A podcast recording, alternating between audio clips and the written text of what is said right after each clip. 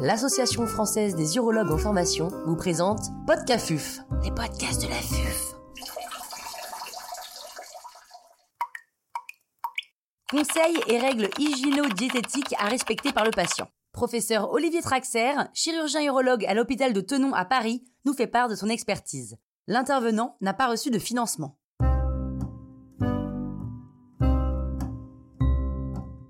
Quelle est la mesure la plus importante pour les règles hygiéno-diététiques de prévention de la lithiase urinaire? La mesure la plus importante concernant les règles hygiéno-diététiques de prévention de la lithiase urinaire est la cure de diurèse. Cela signifie le volume d'urine produit chaque jour par le patient. Il y a une limite aujourd'hui qui est parfaitement connue et qui est fixée à 2 litres. 2 litres, cela représente entre 6 à 8 mictions de 250 à 300 millilitres chacune. Si le patient présente une maladie génétique rare, la cystinurie, ce chiffre doit être porté à 3 litres par jour. Cela représente bien entendu une quantité relativement importante de liquide à absorber, majoritairement de l'eau, qu'elle soit l'eau de distribution publique, des eaux de source ou des eaux minérales. Pour les eaux minérales, il faut faire attention à la quantité de calcium contenue dans ces boissons, et elles devront être adaptées au fait que le patient prenne ou non des produits laitiers. À la question Docteur, combien dois-je boire quotidiennement La réponse est donc la suivante.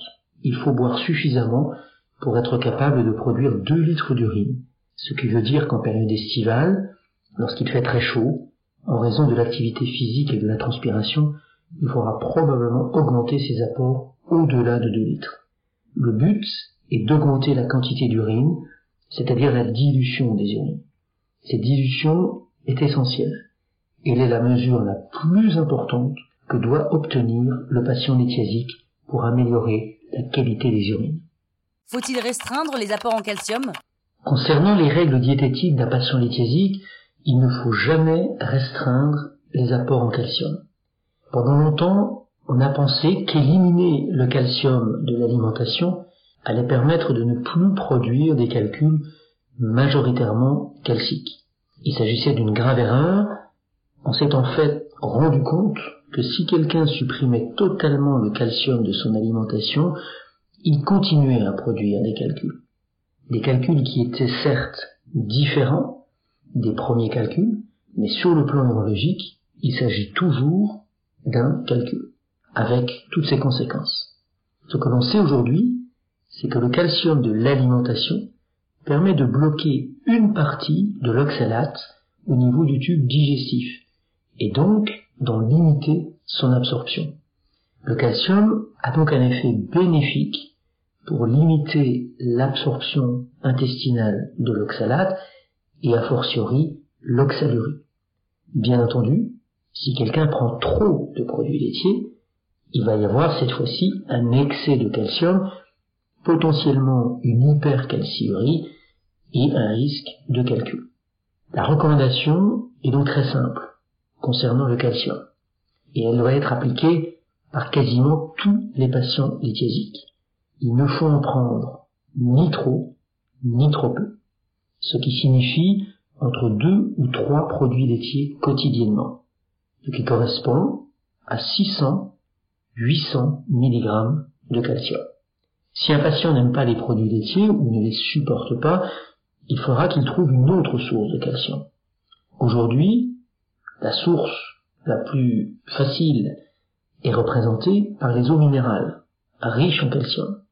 Il faudra donc conseiller, en fonction de son appétence pour les produits laitiers, la prise d'une eau minérale riche en calcium ou alors pauvre en calcium. Quelles sont les recommandations principales pour les patients présentant un calcul calcique monohydraté? Les patients présentant des calculs oxalocalciques monohydratés représentent aujourd'hui la majorité des patients lithiasiques en France, environ 50%. Ce type de calcul est lié à un excès d'oxalate dans les urines. On parle d'hyperoxalurie. Concernant les règles hygiéno-diététiques, pour prévenir ce type de calcul, elles sont de trois ordres. La première concerne la quantité de liquide à prendre quotidiennement pour produire 2 litres d'urine. Cela reste la recommandation générale la plus importante. Il faut boire beaucoup pour uriner beaucoup, c'est-à-dire environ 2 litres d'urine par jour, ce qui permet une dilution des différents composants de l'urine, et en particulier de l'oxalate. La deuxième recommandation concerne les aliments riches en oxalate.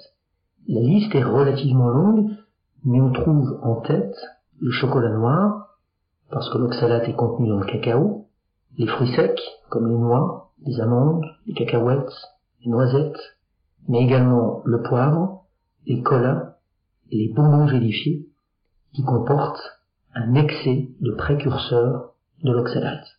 Les excès de prise de vitamine C, à plus de 500 mg par jour, mais également certains thés. Le thé vert ne semble pas être impliqué aujourd'hui dans ce type de lithiase. Enfin, la troisième recommandation concerne la prise de calcium. On sait en effet qu'un patient qui prend du calcium limite actuellement l'absorption d'oxalate alimentaire. Donc pour ce type de patient, en résumé, il faut boire beaucoup, limiter les aliments riches en oxalate et normaliser sa prise de produits laitiers.